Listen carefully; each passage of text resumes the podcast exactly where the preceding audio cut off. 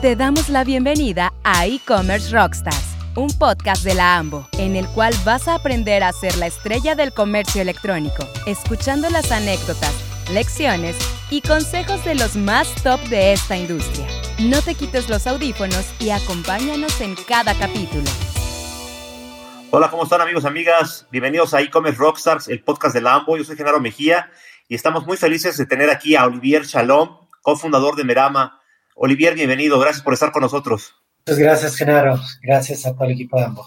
Bueno, les quiero contar que eh, Olivier es parte de esta exitosa camada de la mafia Linio, eh, donde fue manager de marketing para la TAM. En 2013 fundó Petsy, enfocada en el cuidado de las mascotas, que en 2018 fue adquirida por la empresa líder del sector mascota, en la cual Olivier se desempeñó como director omnicanal y de e-commerce.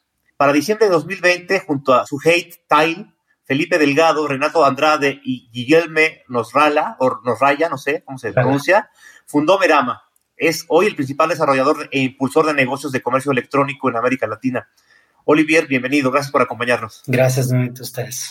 Oye, Olivier, pues en esta nueva temporada, en la temporada 2 de e-commerce Rockstars, estamos haciendo una primera dinámica divertida, cotorra, para que la gente te conozca. Es una serie de preguntas rápidas al estilo de ping pong. Yo te pregunto y lo primero que te venga a la mente, eso me contestas, ¿vale? Vale. ¿Estás listo? Listos. ¿Qué es lo que más te gusta de ti? Eh, creo que soy una persona polivalente, muchos intereses diferentes. Ok, de acuerdo. ¿Y qué es lo que menos te gusta? Creo que debería muchas veces pasar más tiempo y energía con, en cosas que sé que son, que son importantes, sobre todo a nivel personal. Ok, a nivel personal, de acuerdo. ¿Y en los demás, cuál es la cualidad que más aprecias? Diría la visión, sobre todo profesionalmente, visión y ambición para construir proyectos muy grandes, muy ambiciosos, hasta que parecen un poco locos desde donde estamos hoy. ¿Te gusta la gente que piensa en grande? ¿Qué te hace enojar? ¿Qué te saca de tus casillas? Diría las personas que actúan cínicamente en su propio interés, sin considerar un poco el grupo, el equipo alrededor. De acuerdo. Fuera de tu día de trabajo, de ser inversionista, de ser empresario, ¿qué es lo que más te gusta hacer en el día? Bueno, no lo puedo hacer todos los días, pero me encanta salir justo de, de un poco todo el ambiente, la rutina. Me gusta ir a la naturaleza y, y explorar y conocer lugares remotos y bellos. Qué padre, muy bien. ¿Qué es lo peor que te podría pasar en la vida? Veo que no disfrutar lo que hago como trabajo. Y creo que tiene que ver con la siguiente pregunta, la frustración. ¿Qué es lo que te causa mayor frustración? ¿O tienes alguna mayor frustración en tu vida? Digo, situaciones que, que me llegan a frustrar bastante es como falta de, de, ownership cuando hay alguna situación donde no siento que las personas no, no tomen responsabilidad. Cuando no sientes que te acompaña el equipo, ¿no? Correcto, afortunadamente no me pasa mucho hoy, eh, pero, pero sí es una situación que puede llegar a frustrar. ¿Hay algo que hagas en tu día a día que sea un ritual indispensable para que te sientas cómodo, que te sientas en tu centro, que te sientas feliz y listo para trabajar? Bueno, no sé si es la, rutina más saludable, pero tomo religiosamente dos cafés al día, uno en la mañana y uno en la tarde. Es probablemente mi rutina más, ah, más rígida que tengo. Eres, eres, de los míos, yo igual.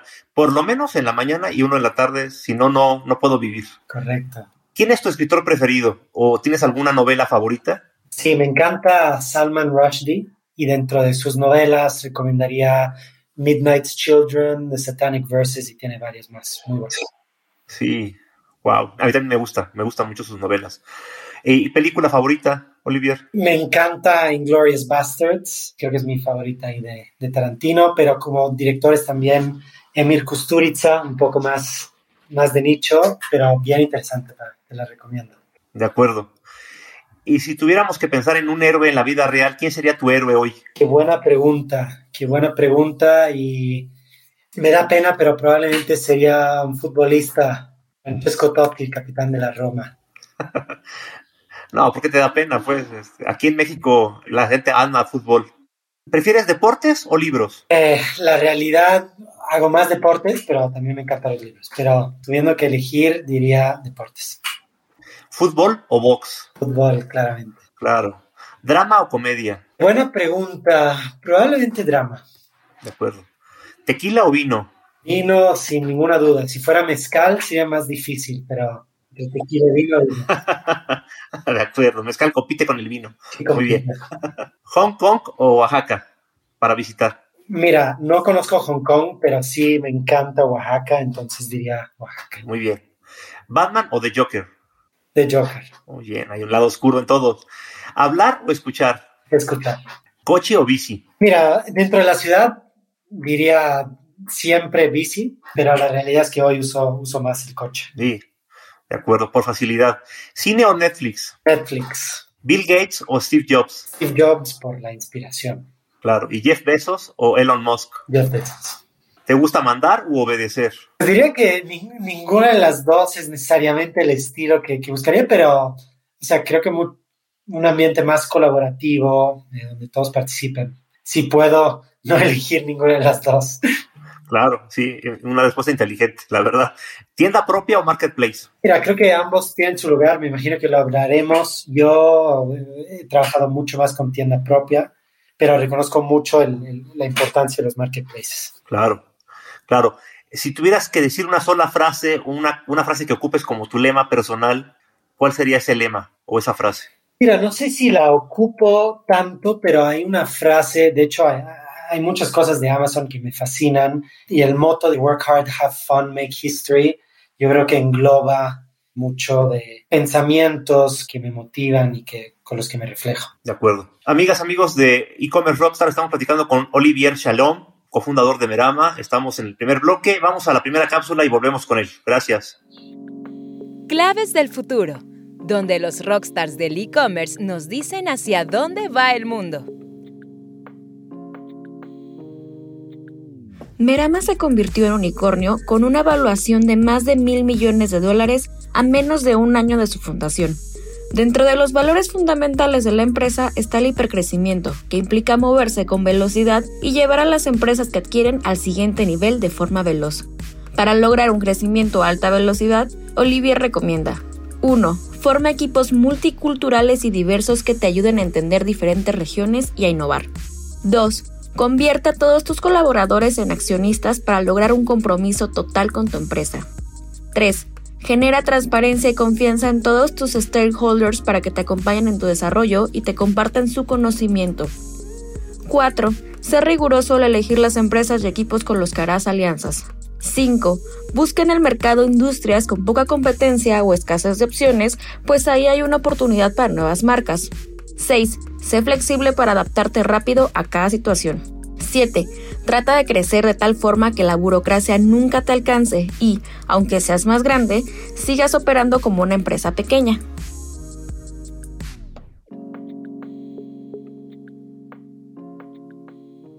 Seguimos platicando con Olivier Shalom, amigos y amigas, estamos en e-commerce Rockstars, el podcast de la AMBO, y vamos a hablar ahora de negocios y de e-commerce, que es el tema pues que nos trae a esto y que ya llevamos la segunda temporada en, este programa que espero que les guste tanto a ustedes escucharlo como a nosotros nos gusta hacerlo. Olivier, el foco de Merama es el hipercrecimiento. Estoy sorprendido, la verdad, de la historia, no sé, de hipercrecimiento de Merama. Está en su core business el hipercrecimiento y por eso es que se no es novedad que se hayan convertido en, en unicornio en menos de un año, ¿no? Eso es, yo creo que estaba ya en sus planes y en su visión. Este hipercrecimiento es el valor fundamental que ofrecen también a las empresas con las que trabajan. Cuéntanos un poquito más del modelo de negocios de Merama, cómo operan, qué resultados han alcanzado y a cuántas empresas han impactado, por favor. Perfecto. Sí, eh, efectivamente hemos, como dices, el hipercrecimiento hace parte de, es un objetivo fundamental de Merama y es parte de nuestra misión. Si bien debo decir que la velocidad del crecimiento nos ha llegado a sorprender a nosotros mismos, ¿no? Creo que ha validado y hemos sabido adaptarnos también. Pero sí, mira, hablando, empezando un poco por el modelo de negocio y cómo operamos y regresando a la misión, ¿no? La misión de Merama es ser la mejor y mayor empresa de productos online y marcas online de Latinoamérica. ¿Qué significa eso? Realmente somos una empresa dedicada a crear y crecer marcas de productos en diferentes categorías de producto. Vamos a ver, muy, podemos ser muy amplios en la selección de producto, vendiendo principalmente online, no solamente, pero principalmente mediante canales online propios y terceros, y enfocados a Latinoamérica en su totalidad, ¿no? Desde el día uno realmente nacimos con un scope y un objetivo de, de tener presencia muy fuerte en todos los países de Latinoamérica y por eso empezamos con un equipo fundador y headquarters tanto en México como en Brasil, ¿no? Que juntos representan el aproximadamente 70% del valor del e-commerce regionalmente, ¿no? Entonces, ¿de qué tipo de productos y categorías estamos hablando? Hoy contamos con marcas dentro, en muchas categorías, desde deporte, fitness, hogar, cocina, con pequeños electrodomésticos, algunos como smart, conectados a, IoT, Internet, etcétera, productos para oficina, consumer electronics, categorías de productos para bebés, niños, mascotas, y realmente hasta cosméticos, superfoods, realmente una variedad muy, muy amplia. Te diría que casi somos agnósticos a la categoría, a excepción de algunos nichos muy específicos, productos perecederos, etcétera. Y lo que hacemos es buscar tenemos dos modelos de negocio, pero el principal es buscar marcas que ya sean exitosas y líderes en su categoría o están en una trayectoria de poder ser el líder en su categoría, nos asociamos con ellas y nos enfocamos 100% en hacerlas crecer y volverse como la mejor versión de sí misma, ¿no? Por así decirlo. Eso como nivel muy alto. Después, ¿cómo opera eso, no? Realmente son como tres fases principales. La primera es, de acuerdo. Tenemos un mapeo muy detallado y prospectamos el mercado con diferentes metodologías, herramientas, para encontrar las mejores marcas que hagan fit con nuestra visión ¿no? y, misión. Entonces, tenemos criterios claros ¿no? que van sobre el tipo de categoría, de nuevo, muy amplio, con pocas excepciones, empresas que estén creciendo muy rápidamente, que sean rentables, una parte fundamental del negocio, con calidad de producto muy elevada, medida normalmente por reviews y otros tipos de feedback del cliente, y muy importante, con un equipo de emprendedores muy fuertes, ¿no? Muy, muy hábiles, muy dedicados y también con un buen fit cultural, Comerama, es decir, muchas ganas de crecer y seguir, seguir expandiéndose, ¿no? Entonces, es la primera fase, digamos, de prospección, por así decirlo, el mercado, entramos en contacto y picheamos esta alianza con los dueños, CEOs, ¿no? La segunda parte es realmente la sociedad, ¿no? Y, lo que proponemos a estas empresas es una alianza estratégica donde nosotros invertimos y nos volvemos socios estratégicos, entrando en el capital de esa empresa, pero con una particularidad bien importante que es dejar mucho control, tanto accionario eh, como operativo, a los emprendedores. ¿Por qué? Porque realmente no sé qué tantos saben, digamos, de, todo el modelo de agregadores a nivel mundial. Es un modelo que, si bien es reciente, ¿no? Hablamos de primeras empresas en 2018, pero un despegue realmente en 2020. Así es. Tienen un modelo de adquisición muy diferente, ¿no? De, donde es más un modelo de private equity, una compra al 100%, se integra, se retoma la operación, se consolida sobre un, equipo, un proceso, una estructura muy, muy estandarizada y básicamente pues, se separan los equipos originales y se opera internamente.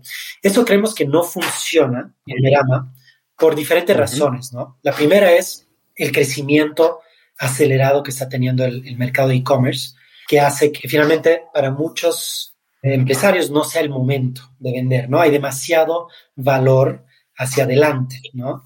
Daría en la mesa. Claro. Segundo, es un tema un poco más cultural, que es que hay un mayor apego, ¿no? A la compañía que han creado. Es como un poco más emocional, ¿verdad? Menos transaccional. En algunos casos son hasta empresas familiares, ¿sabes? Y quieren los fundadores seguir siendo parte de escribir esa historia, ¿no? Hay un aspecto muy bonito, la verdad, y que, como de nuevo, favorece ese aspecto más de asociación y de partnership que de adquisición o, buyout, ¿no? De acuerdo. Tercero está el tema de canales, ¿no? O sea, el landscape, el ecosistema de e-commerce en Latinoamérica, si bien estamos creciendo muy rápido, pues por un lado menos desarrollado y por otro lado tiene una característica que es, tiene muchos canales de venta. Hablábamos de marketplaces, ¿no? En Amazon, en Estados Unidos Amazon es pues el rey indiscutido, ¿no? Así es. Y casi todas las operaciones de estas marcas se enfocan en ese canal y entonces más monocanal, por así decirlo. La TAM es muy multicanal y hasta omnicanal porque dentro del e-commerce hay muchos canales, ¿no? Este, para empezar, Amazon no es el número uno, tenemos a Mercado Libre, pero también tenemos muchos jugadores que muchas veces vienen del mundo retail tradicional, entrando a, la omnicanalidad, a los marketplaces, que podría ser desde, desde Liverpool, Coppel en México, Magalú, en Brasil, etcétera. Son muchos canales y eso contribuye a que las operaciones y los equipos sean más complejos aquí comparado al tipo de empresas que los agregadores clásicos, por así decirlo, adquieren en Estados Unidos, ¿no? Entonces pensar poderle tomar esas empresas en 20 días, 30 días y seguir mejorando así como si no hubiera pasado nada, pues la verdad no es realista, ¿no? Este, además de que los equipos de estos emprendedores, la verdad que han aprendido muchas cosas de su categoría, de su producto, del cliente, y entonces creemos muchísimo más en el valor de asociarnos y que cada quien lleve a la mesa como sus ventajas competitivas, claro. que de nuestro lado. Sumarlas. E, exacto, en, más una, un espíritu de sumar que simplemente retomar lo que han creado en estos años, ¿no? Entonces, ¿qué aporta Mirama? ¿no? Y aquí llegamos a la tercera parte de cómo operamos. Pues son dos grandes valores agregados, ¿no? Uno es del lado un poco más de financiamiento. Sabemos los límites y las barreras estructurales que existen en Latinoamérica. Una de ellas es financiamiento empresarial, ¿no? Este, los costos, las barreras de entradas, este, el overhead administrativo que genera. Y, y nosotros podemos darles ese firepower, por así decirlo, prácticamente ilimitado, ¿no? O sea, darles una ventaja desproporcional, ¿no? Sobre todo eso se va mucho a un tema de abastecimiento e inventario, ¿no? Hay que saber que muchas de esas empresas en Asia, en muchas en China, eso hace que los tiempos de, conversión, ¿no? De inventario a cash sean muy largos y difíciles de soportar, sobre todo para una empresa, entre más crece, más difícil es soportar ese, ese ciclo, ¿no? Entonces, ese es lo que... Así es. Y lo segundo es realmente tener acceso a un equipo muy grande, muy robusto, muy experto en todos los dominios, todos los temas técnicos importantes para escalar empresas, ¿no? Principalmente son unas cinco o seis palancas de valor. Uno, hablamos de gestión de canales de venta, ¿no? Tanto optimización de los actuales, apertura de nuevos canales, hablamos de marketplaces, hablamos del sitio D2C, pero también hablamos de retail, ¿no? O sea, no olvidemos que el 90% del comercio sigue siendo pues offline, ¿no? De, Así es. Después todo tema de marketing, desde lo puro y duro de performance, marketing digital, hasta tema de rebranding, imagen, packaging, influencers, etc. Tres, todo el tema de internacionalización, ¿no? O sea, cómo ampliamos los mercados, ¿no? Los mercados potenciales. Entonces, llevamos nuestras marcas de México a Brasil, a Chile, a Estados Unidos y viceversa, ¿no? Todo el tema de supply chain, incluyendo planeación de la logística, si fuera necesario financiamiento alimentario, como mencioné antes, capital de trabajo, todo el tema de data y tecnología para mejorar y agilizar la toma de decisiones en un entorno bien complejo, ¿no? Pensemos que en promedio uno de nuestros sellers vende entre 8 y 10 canales de venta, ¿no? Cada uno es un data, son clientes, son sus propias reglas del juego, etcétera. Y entonces sin tecnología no se puede escalar de forma eficiente este tipo de empresas. Y digamos, last but not least, hay temas más relacionados a capital humano, procesos, incluso administración o back office, contabilidad y temas que no saltan a la mente inmediatamente como palancas de crecimiento, pero de nuevo son enablers para no caer en, problemas, ¿no? Durante esa, ese proceso de escalar, ¿no? Me encanta todo lo que hacen, la verdad está increíble el modelo de negocio y me parece que está muy adecuado a la cultura empresarial del LATAM, ¿no? Que como tú dices, tiene una idea más de estar en compromiso con la empresa y de verla crecer y de seguir siendo parte ¿no? del éxito. Eh, Olivia, uno de los grandes retos cuando ocurre un boom en alguna industria, en este caso el e-commerce, es lograr atraer al talento adecuado, ¿no? Y eh, es un tema del que se habla en todos los foros, ¿no? El talento en e-commerce es escaso, no hay tanto, ¿no? no hay, aunque seamos un, globales y podemos contratar gente en otras partes del mundo, pues el talento está peleado. Y Merama ha logrado crear equipos de alto rendimiento en México, Brasil, Chile, Colombia, Perú, ya también están en Estados Unidos y Argentina. Y es sorprendente cómo han logrado atraer talentos de empresas líderes de e-commerce, ¿no? Como solo por mencionar Mercado Libre, pero de las principales marcas de e-commerce, ustedes tienen gente trabajando ahora con ustedes. ¿Cuál ha sido el secreto para atraer a este mejor talento a una empresa tan joven, para enamorarlos de venirse con ustedes? Sí, sí, estoy de acuerdo. Creo que, que grandísima parte de lo que hemos logrado ahora y, y, todo se debe a realmente a la calidad humana ¿no? del equipo que hemos logrado formar. Y te diría que creo que hay un efecto, un ciclo virtuoso, ¿no? Que se crea un poco. Creo que nacimos con un equipo, un founding team, ¿no? Incluyendo los primeros, realmente extremadamente fuertes expertos, pero no solo a nivel profesional, sino también humano, ¿no? Y yo creo que eso hace buena parte de lo que es atractivo para, digamos, todos los que estén considerando tu empresa, ¿no? El nivel de personas que se vuelve claramente como un poco ese ciclo virtuoso que decía, te ayuda el tener em, un gran nivel en tu primer equipo, te ayuda a, a, sostener ese ciclo, atrayendo cada vez más, en buena parte mediante el network, honestamente creo que ha sido la red de cada uno de nuestros integrantes, ha sido nuestro motor principal de, para seguir creciendo el equipo, ¿no? Segundo, diría más del lado de negocio, una estrategia basada en insight bastante clara. Antes te explicaba un poco cómo difiere nuestro, sobre todo el modelo de adquisición de los agregadores estándares, ¿no? Tanto a nivel mundial como en Latinoamérica. Pero eso tuvimos que aprenderlo, ¿me explico? O sea, fue una, fue un, un poco un pivot en ese sentido, ¿no? De, de, llegar al insight de que el modelo tradicional en el que nos basábamos en el inicio no iba a funcionar, ¿no? Por esos factores hasta culturales y, y del ecosistema. Entonces, el poder cristalizar ese insight en una estrategia, además de ser un modelo relativamente novedoso por lo general, pues es algo que atrae, ¿no? Atrae al, creo yo, al mejor talento, además de, la verdad, la ventaja por la financiación y capital, claramente da una ventaja para competir y pensar en grande, ¿no? Y por último diría el aspecto cultural y del ambiente, ¿no? Creo que cada vez más hoy son estos temas, hasta más que los meramente económicos, materiales, que atraen al talento, por eso hablaba de valor humano, no solo profesional estrictamente. Nosotros nos enfocamos mucho desde un inicio en tratar de, pisar, de bajar una cultura basada en realmente los valores que nos caracterizaban como personas, ¿no? Como individuos y llevarlo a valores colectivos. Hablamos mucho de ser low ego, ¿no? Realmente de ser transparentes, colaborativos, francos, de crear un ambiente de bienestar, si bien con expectativas muy altas, eso está claro, ¿no? Y, creo que ese aspecto ha sido clave para seguir perpetuándolo, eh, el interés, ¿no? Del talento. Claro, y también es parte de tu historia, ¿no, Olivier? Pues tienes una visión internacional, tu experiencia lo dice, ¿no? Eres hijo de un francés y de una alemana.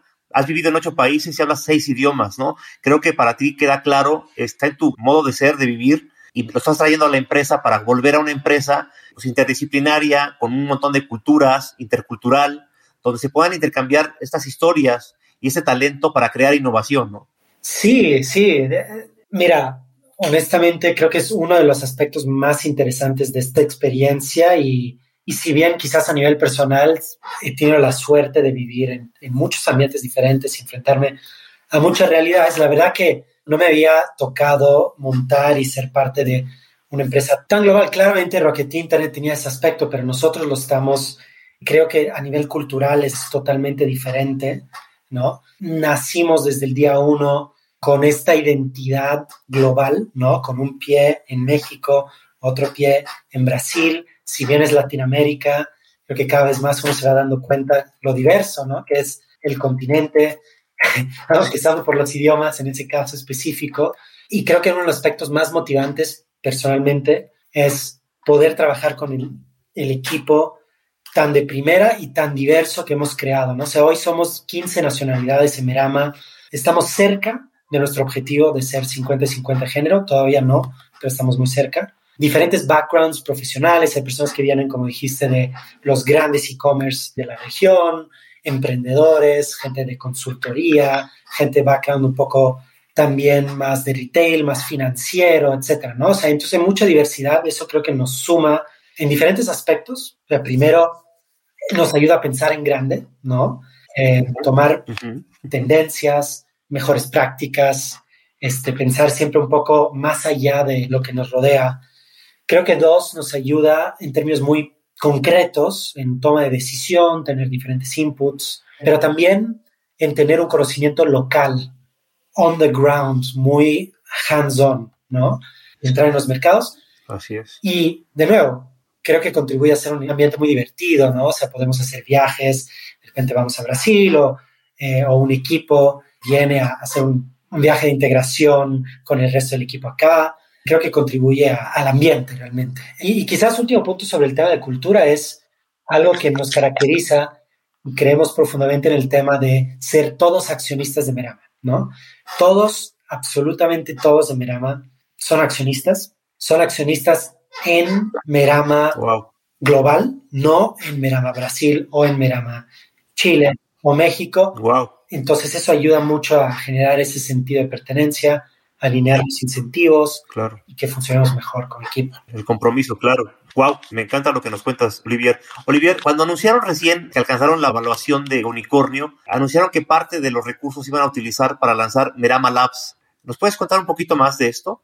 Sí, sí, sí, de acuerdo. De Merama Labs. Qué bueno, qué bueno que preguntas. Justo es, es el segundo modelo de negocio que comenté muy rápidamente antes. ¿no? Entonces, el primero es lo que describí, encontrar las marcas dominantes o con gran potencial, asociarnos y realmente eh, fomentar y acelerar su crecimiento. Es el primero. Y este segundo que dices, Merama Labs, es realmente crear marcas desde cero, ¿no? Y un poco aquí el insight fue, Latinoamérica tiene muchísimo potencial, ¿no? O sea, un mercado de e-commerce que está creciendo, que es número uno, ¿no? A nivel de regiones con mayor crecimiento desde hace un par de años, cada vez más talento, cada vez más plataformas de e-commerce, etc. Lo que no tenemos realmente son marcas, o sea, marcas globalmente reconocidas, por así decirlo, de próxima generación, muy perfiladas al nuevo consumidor, cada vez más afín a lo digital, ¿no? Y a la transparencia y a la confianza y un poco a los valores que cada vez más uno busca, ¿no? Eh, al consumir. Entonces, y cuando ves Estados Unidos, por ejemplo, no sé, puedes hablar de Allbirds, Warby Parker, Pelotón, con, con todos los problemas más recientes, pero digamos que existen múltiples de esas marcas. En Latinoamérica creemos que todavía no, por sí. quizás no ha confluido, digamos, por un lado, talento, tecnología, capital. Y sentimos que hoy estamos en una posición muy privilegiada de poder, de poder explotar eso, ¿no? Y más concretamente, te decía que mapeamos y prospectamos de forma muy rigurosa el mercado, las categorías, las subcategorías, etc. Y un poco haciendo eso nos dimos cuenta de ciertas, varias categorías donde no encontramos una marca que de alguna forma cumpliera con lo que buscamos, los criterios. Y ya habiendo tenido un año de recorrido, ahora un poco más, ¿no? Un año, tres, cuatro meses, nos dijimos, ya tenemos los capabilities, ¿no? A nivel de nuevo, tecnología, equipo, capital, confianza, aprendizajes, Claro. ¿no? Para lanzarnos en un modelo nuevo donde tomando todo lo que hemos aprendido, lo aplicamos para crear y lanzar marcas desde cero en categorías nuevas que complementen, no compitan, sino complementen con nuestro portafolio de marcas actuales, ¿no? Eh, pensamos mucho en tipos de marcas, ¿no? Podríamos, de forma un poco burda quizás, pero dividir entre marcas funcionales, ¿no? Muy driveadas por precio, funcionalidad, features, conveniencia, etcétera, versus marcas quizás más emocionales, ¿no? Driven por la marca, los valores que transmite, eh, etcétera, la imagen. Y en esa segunda categoría más emocional es donde vemos el mayor potencial, ¿no? Hay un paralelo, de nuevo, muy burdo, no, no exacto, con hardlines funcional, softline emocional, muy, muy alto nivel. Y vemos esa oportunidad. Estamos, estamos construyendo un equipo muy fuerte en eso, que se apoyará, de nuevo, en los equipos, en los procesos, tecnología que ya hemos montado, para lanzar esas marcas, asociarnos con influencers. Latinoamérica es la región con mayor, digamos, impacto de influencers en los hábitos de compra. Brasil es número uno al mundo, México es número cuatro. Entonces tenemos que aprovechar el momento y la oportunidad para crear nuestras propias marcas donde complemente el portafolio existente. Claro, claro, me hace todo el sentido, ¿no? Este, bueno, felicidades por lo que han logrado, la verdad. Un poco con esa experiencia, Olivier, de este año y cacho que ya llevan, y con esta experiencia, ¿qué le podrías decir a nuestros escuchas?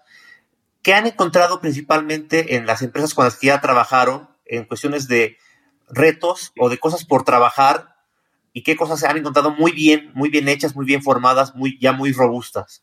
O sea, ¿qué ventajas y desventajas han visto en esas empresas? Claro.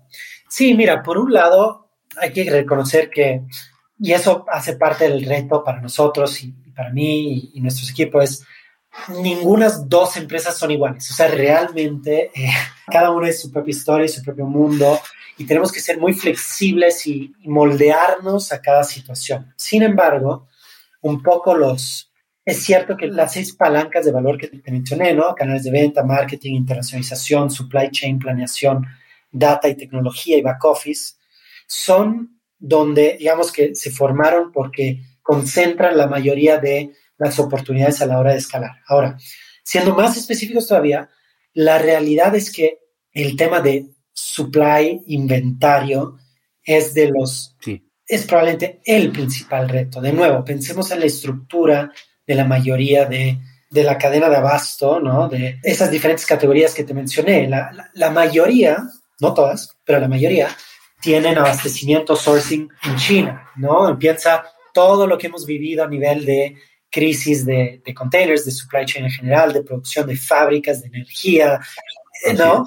Eso invariablemente crea un cuello de botella muy importante y no es como es solo estrictamente la parte de cadena de abasto que requiere cada vez más proceso, tecnología y método en la planeación. Estamos ayudando mucho a robustecer el proceso, los modelos, cada vez más, digamos, soportados por tecnología, ¿no? De nuevo, son muchos canales de venta, muchas fuentes de información, picos, temporalidades, variables, ¿no? Que estamos incorporando en estos modelos, sino también que del lado más del sellout, del marketplace, piensa un poco en lo que está sucediendo, ¿no? O sea, cada vez más los marketplaces están desarrollando sus canales de fulfillment, donde les mandas el inventario. Entonces, eso significa que, y te priorizan en los algoritmos por estar en fulfillment. Entonces, se requiere cada vez más inventario y comprometerlo de alguna forma a más canales, aumentando el estrés, ¿no? En, en, esa cadena.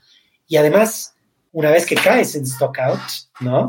Los algoritmos te penalizan ¿no? Para volver a recuperar ese posicionamiento. Entonces, te diría que si tuviera que realmente simplificar y ver a nivel de la oportunidad que encontramos a la hora de entrar con una empresa, suele ser muy, muy concentrada. Por ahí. Y bueno, después cada una y hay miles de situaciones diferentes. Seguro que sí. Olivier, para terminar este bloque, me gustaría que me contaras un poco partiendo ya de la experiencia, obviamente, en Merama, pero además tú te distingues porque en tu historia con Petsy y con mascota, pues lograste ya desde entonces una estrategia omnicanal, digo, hace años, ¿no? Cuando mucha gente todavía no estaba hablando del tema omnicanal. Hoy todo el mundo hablamos de que es una estrategia omnicanal y no solamente online, pero tú lo hiciste muy bien hace años. Con esa experiencia y con la experiencia de Merama sumada, ¿nos puedes compartir para los líderes del e-commerce cuatro o cinco elementos clave para formar una estrategia exitosa omnicanal? Sí, sí, sí, sí. No, definitivamente fue, fue una experiencia súper retadora enriquecedora. Estoy muy agradecido con, con todos los que montamos, montamos lo que construimos. Pero finalmente un poco creo que los learnings, pensando en omnicanalidad, son por un lado del lado del cliente, por otro lado de proceso y por otro lado muy de alineación interna de la organización. Entonces, empezando por el cliente. Digo, es, es uno de los mayores clichés que hay, ¿no? Pero realmente poner el cliente en el centro es, mucho más complicado de lo que parece, ¿no? Eh, uno tiende a pensar de su entorno hacia el cliente, ¿no? Y realmente hay que tratar de hacer al revés. El cliente no le importa cómo estamos estructurados internamente, cuáles son las políticas, las barreras, ¿no? No, no le importa. Entonces, como que tratar de romper ese paradigma y pensar first principles, empezando desde el cliente y cómo construimos los puentes y los lazos que tradicionalmente faltan internamente en la empresa para lograr, incluso a nivel de incentivos, ¿no? Los diferentes equipos, eh, creo que es, como lo, lo, primero. Segundo, diría, la operación se complejiza exponencialmente, ¿no? Cuando uno empieza a ejecutar en temas de omnicanalidad, ¿no? Eh, los puntos de contacto se multiplican, los flujos eh, se, de nuevo se multiplican, áreas que quizás no interactuaban de repente tienen que interactuar, establecer procesos, etc. Entonces, creo que el Customer Journey realmente es una herramienta muy, muy, muy valiosa para iluminar como las iniciativas y los procesos que se tienen que montar para lograr el resultado, ¿no? Y para medir el valor de cada punto de contacto, touch point con el cliente. De repente, ahora hay uno en tienda, hay uno por el call center, hay uno en la tienda. Queremos que la, el tono, la voz, la experiencia sea lo más coherente posible, ¿no? Y cada uno de esos tiene un valor diferente. A lo mejor en la tienda puedes hacer cosas que no puedes en el online, ¿no? Podrías dar servicios, podrías conocer al cliente en, persona, ¿no? Desarrollar una relación más allá, mientras online es muy adecuado para catálogos extendidos, a lo mejor con muchas variantes, etcétera, etcétera, ¿no? Eh, y, el tema interno yo creo que es absolutamente crítico, creo que volverse omnicanal probablemente es un proyecto infinito, ¿no? Un camino largo, tortuoso, doloroso a veces, muchas veces. Y entonces creo que mapear identificar los diferentes stakeholders, cuáles son sus incentivos y realmente tratar de reclutarlos, ¿no? O sea, lograr su buy-in es crítico, el apoyo del, CEO es indispensable, ¿no? Eh, para lograr esa alineación, porque vas a tener que ir en contra de muchísimas barreras, ¿no? Y, muchísimas fricciones entre equipo. Y, mira, por último diría que por su naturaleza es un tipo de proyecto muy multidisciplinario, ¿no? Involucrando tecnología, todo el tema de growth, customer experience, procesos, finanzas, project management, etcétera. Claro. Y, el que siempre va a estar en la posición de construir el puente y, llenar los vacíos, va a ser el equipo omnicanal, ¿no? Por eso tiene que estar tan empoderado y lograr el apoyo, ¿no? Lo más posible de la organización. Desde el CEO, ¿no? Sí. Híjole, padrísimo lo que nos cuentas, Olivier. La verdad que nos estás dando una, una cátedra sobre omnicanalidad. Muchas gracias. Amigos, amigas, estamos en e-commerce Rockstars, el podcast de Lambo. Y volvemos a la tercera parte con la entrevista. Vamos a la cápsula Snacks de Inspiración y regresamos. Gracias. Te presentamos Snacks de Inspiración, ese ingrediente que necesitas para tu día a día como líder. Olivier recomienda a los líderes del e-commerce leer The Everything Store, Jeff Bezos and the Age of Amazon, escrito por el periodista Brad Stone. En este libro se cuenta la historia de éxito de Amazon y sobre cómo Jeff Bezos, su fundador, la llevó a lo que hoy es. La historia de Merama se parece a la de Amazon en el hipercrecimiento. Jeff Bezos soñaba con crear una tienda virtual que vendiera de todo. Para realizar su sueño, decidió explorar el mercado de venta de libros y lanzó la startup Amazon. Pero Bezos no estaba conforme con ser librero, así que se movió rápido.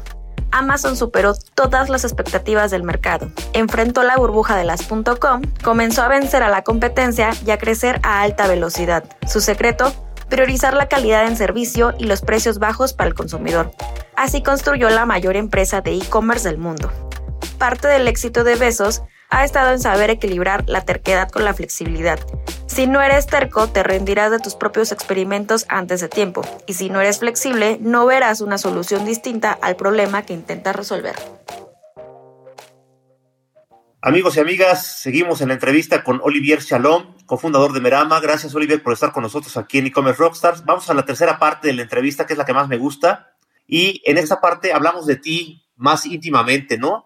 Me gustaría que me contaras si hay algo que te quite el sueño hoy, que no te deja dormir.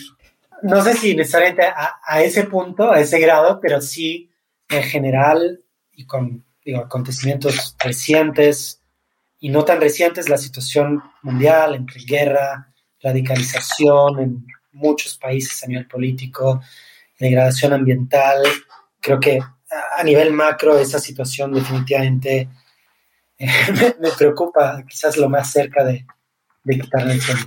De acuerdo.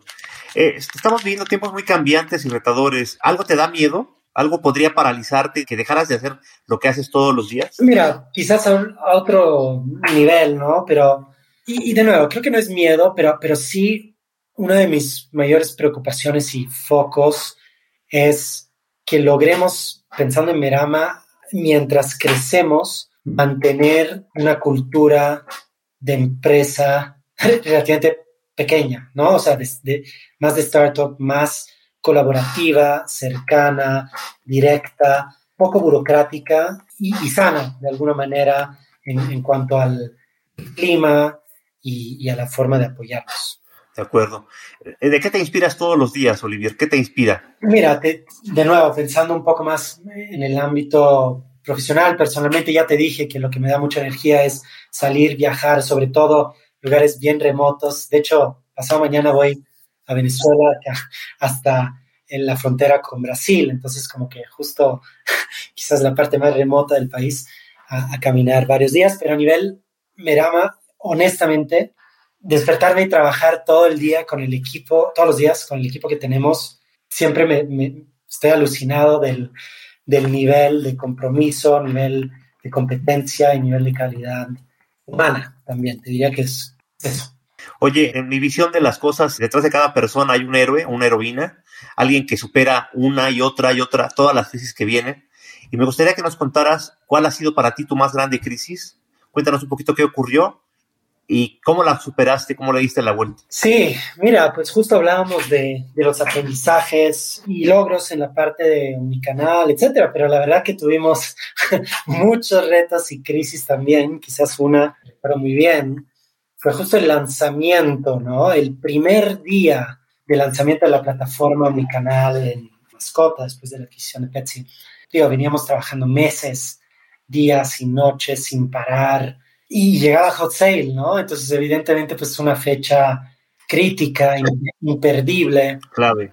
Y lo que pasó es que agilizamos, o, la verdad que nos saltamos pasos de testeo de, la plataforma y tomamos una decisión que quizás en retrospectiva es muy estúpida, pero lo que hicimos es lanzar pocos días antes de Hot Sale con el nuevo proceso porque había muchas ventajas, ¿no? Había mucho más inventario en las tiendas que en el CEDIS y nos permitía salir con un catálogo y buena parte del equipo, no todos nos sentíamos listos. Y bueno, yo empujé para hacer eso, ¿no? O sea, esa es como que fue buena parte de mi culpa.